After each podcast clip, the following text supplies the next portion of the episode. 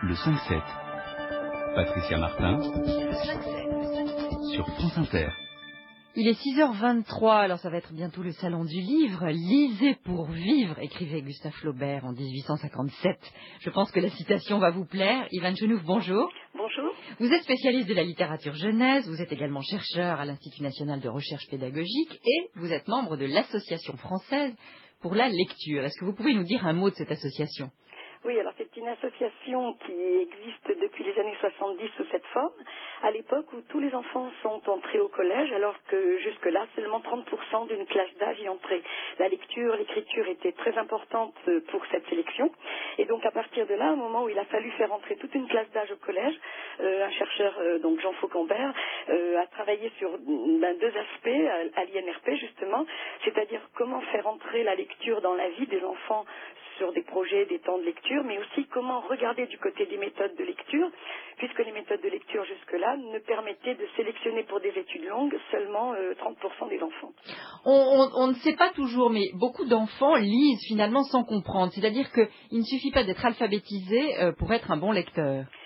Exactement, donc ils déchiffrent et à partir du moment où ils ont ce, ce qu'on appelle ce code, euh, on a l'impression qu'ils vont pouvoir tout lire. Or, euh, et, et comme vous le dites euh, très bien et comme on essaye de le dire à l'Association française pour la lecture, euh, ce code-là, cette technique-là ne permet pas d'entrer forcément dans la littérature, dans des écrits complexes, euh, voilà, qu'ils soient des documentaires, de la presse, de la poésie ou du théâtre. Donc il faut lire des, des vrais textes, des textes écrits. Voilà, donc une des choses que l'Association française pour la lecture a, a dit depuis euh, 30 ans maintenant, c'est qu'il fallait que les enfants apprennent à lire non pas sur des textes préfabriqués Mm. et qui n'avaient pas de sens, mais sur des, des vrais écrits, bon, documentaires, etc., des écrits euh, vraiment produits par des écrivains, par un vrai travail d'écriture, c'est-à-dire des gens, par exemple en littérature, un écrivain ne dit pas tout dans son texte, il y a des implicites, il y a des allusions, il y a des jeux de mots, il y a énormément de silence parce que ces silences sont mis là pour permettre justement aux enfants d'être créatifs et de mettre eux-mêmes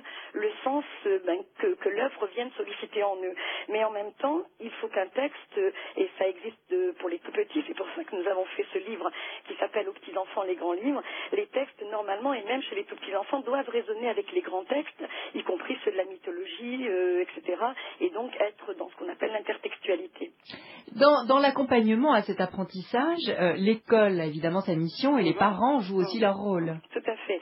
Alors bien sûr, l'école elle a la mission de former des experts, hein, c'est-à-dire de très bons lecteurs, des lecteurs comme on dit dans le milieu populaire, qui savent lire entre les lignes, euh, mais en même temps d'aider les parents et notamment dans les parents, puisque les parents sont assez décriés aujourd'hui. On dit qu'ils baissent les bras, qu'ils abandonnent, etc., ce qui est absolument faux, mais d'aider les gens qui sont dans la nécessité la plupart du temps et qui sont dans l'urgence de vivre à considérer, enfin, à, comprendre que la lecture c'est une activité de distance.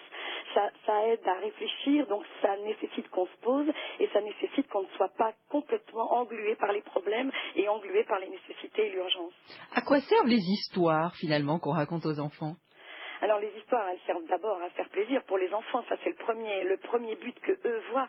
Mais au-delà de ça, et beaucoup de chercheurs ont travaillé là-dessus, les histoires, elles servent à, unir les gens d'une même communauté. Je raconte une histoire à tu, qui la raconte à il, qui la raconte à elle. Les histoires sont, le ferment d'une société. Elles réunissent valeurs communes autour desquelles un certain nombre de gens se reconnaissent. Et ces histoires-là, donc, sont ce que le ministère appelle aujourd'hui la culture commune, euh, vont donc permettre à des gens de se reconnaître. Mais quand on dit ça, on dit notamment que tous les gens n'ayant pas les mêmes valeurs et n'ayant pas les mêmes niveaux de vie et les mêmes statuts dans la société, il est évident que ces valeurs ne peuvent pas euh, euh, fédérer des gens euh, innocemment. Ivan Genouf, comment est-ce qu'on s'y retrouve? Le choix aujourd'hui des livres pour la jeunesse est absolument euh, énorme. Euh, tout n'est pas bon à prendre. Il y a ce livre dont vous nous parliez à l'instant. Nous, nous avons le samedi matin sur France Inter L'as-tu Oui. lu mon petit loup avec Denis Chessou et Patrice Wolf, qui est aussi un, un excellent, une excellente manière d'appréhender les livres pour la jeunesse. Comment est-ce qu'on on peut s'y retrouver en fait Alors je crois qu'il faut absolument que les gens euh, utilisent les bibliothèques municipales, dont il faut rappeler la qualité euh, en France. Elles sont gratuites. Il y a des professionnels qui peuvent aider les parents dans leur choix. Mais je crois qu'il faut aussi aider les enfants à devenir des acheteurs de livres.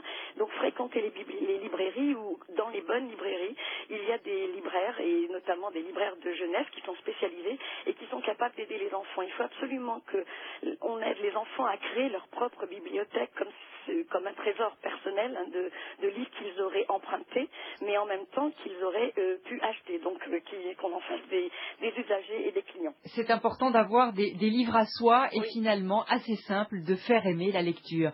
Euh, Ivan Chenouf, merci. Aux petits enfants, les grands livres est publié par l'Association française pour la lecture. Voilà. Merci à vous. Je peux donner le site de l'AFL. Ne vous- ne vous gênez pas. Pardon? Lecture au singulier. Oui. Merci beaucoup. Merci beaucoup. Au revoir et bonne journée.